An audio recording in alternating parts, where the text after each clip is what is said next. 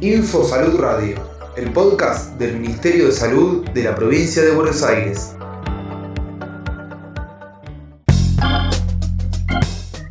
...12 de julio... ...Día de la Medicina Social...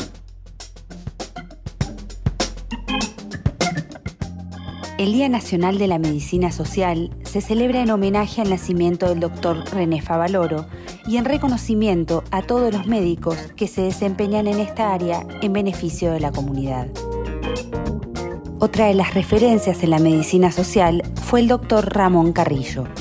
Él decía una frase muy conocida por todos, que es que frente a la miseria, eh, frente a la angustia, eh, la tristeza y el infortunio social de los pueblos, los microbios eran y siguen siéndolo tristes causas. Facundo Tineo, trabajador del SAP Casa del Niño Mar del Plata.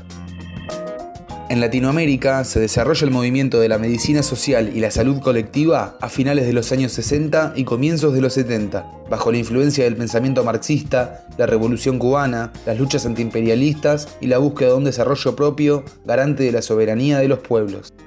Y cuando decimos, bueno, la medicina social o la salud colectiva, la entendemos como la construcción de un pensamiento y una práctica centradas eh, en las necesidades de nuestro pueblo, de nuestros pueblos.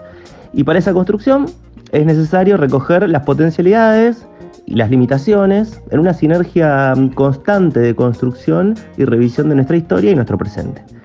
Y es en nuestros territorios, sobre todo, donde esa historia se puede revivir y construir, con las comunidades que las habitan, y con procesos interdisciplinarios e intersectoriales en conjunto con actores y actrices comunitarias.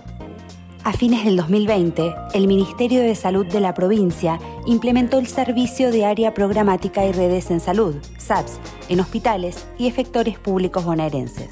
Un equipo interdisciplinario diagnostica y monitorea la situación sanitaria en el territorio para que la oferta de servicios hospitalarios esté más cerca de la población. Funciona en hospitales y establecimientos fortaleciendo el nexo con centros de atención primaria de la salud, escuelas, comedores, clubes y centros culturales.